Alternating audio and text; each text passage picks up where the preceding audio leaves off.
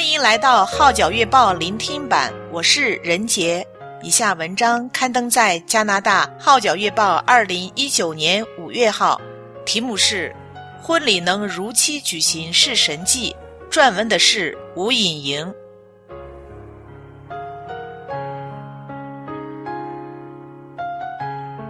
去年十月二日，我和石东在上海结婚了，而这场婚礼可以如期顺利举行。全都是神的恩典和他奇妙的作为。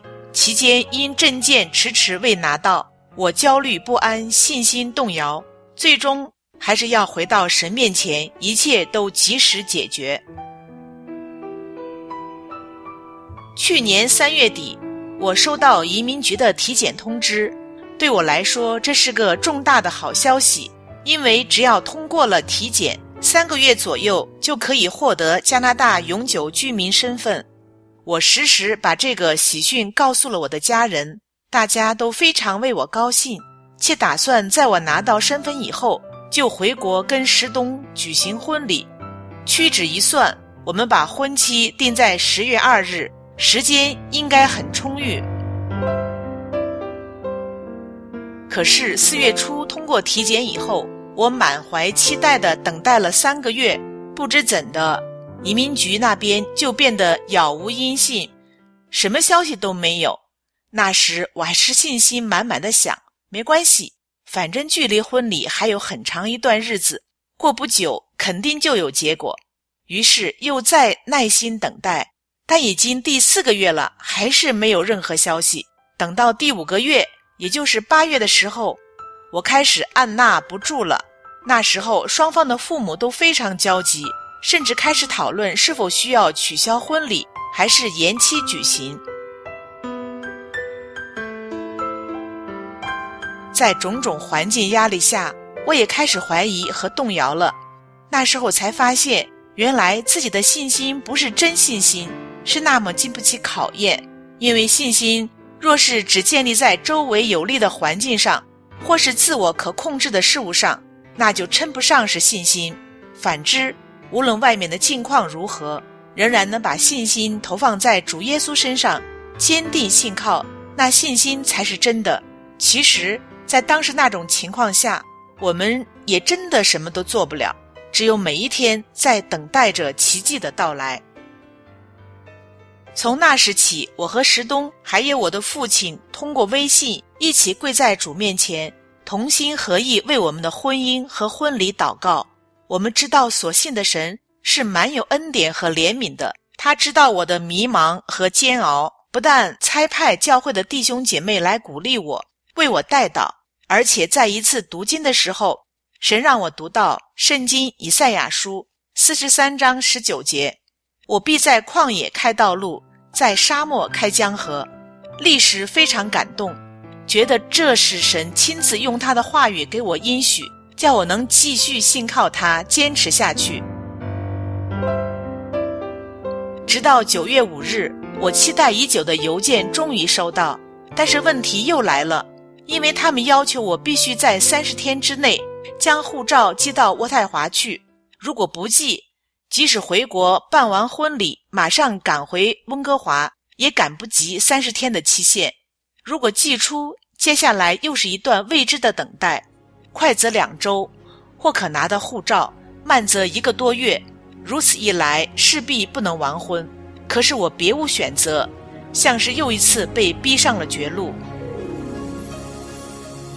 在我寄出护照以后，好不容易建起来的一点点信心。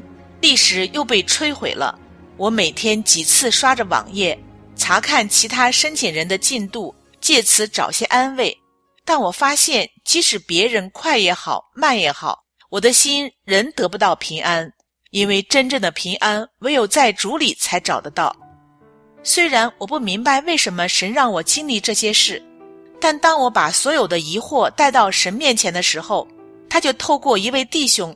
把记载在圣经撒母耳记，哈拿在神面前祈求得一个儿子的祷告给我分享。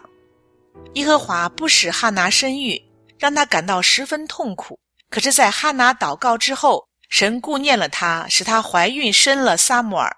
原来，在当时的以色列人中，已经没有人愿意把自己完全奉献给神做拿细耳人，而哈拿在祷告中说要把他的孩子终身献给神，而这恰恰摸到了神的心意，于是哈拿很快就得到应允。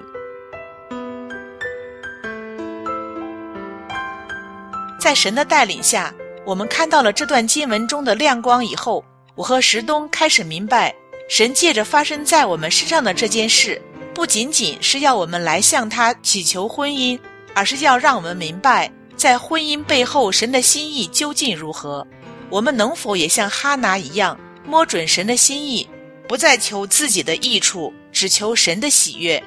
于是，我们带着感恩的心，又重新回到神面前。把自己和我们的婚姻都献在他的脚前，愿借着我们的结合来成就他的旨意。赞美主！九月十八日，终于收到寄回的护照，翌日更顺利完成成为永久居民前的最后一个步骤，在边境登陆。九月二十二日，我飞回上海，那时离我的婚礼只有十天。我想自己可能是最仓促的一个新娘了，但回到上海，我惊奇地发现我们的婚礼一样都不缺，神都已经为我预备好了，且超过我的所求所想，甚至在邀请宾客的人选上，让我们都看到了他的美意。现在回过头来看的时候，我不得不承认自己真是个又软弱又小信的人。要不是神用他的话语，借弟兄姐妹的祷告扶持着我，我根本无能力一步一步走过来。正如姊妹们曾安慰我说：“如有他的时间，他从来不无视，他是信实的。无论是婚礼也好，是枫叶卡也好，这些都很好，但却都不是最好、最宝贵的。其实最宝贵的是我们的主自己。”感谢神让我经历到他的信实、慈爱与大能。是的，他从不误事，他信实可靠。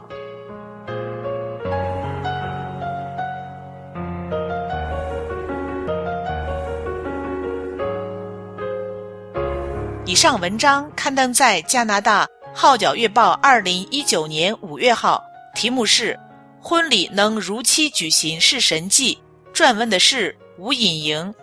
我是任杰，谢谢你对《号角月报》聆听版的支持。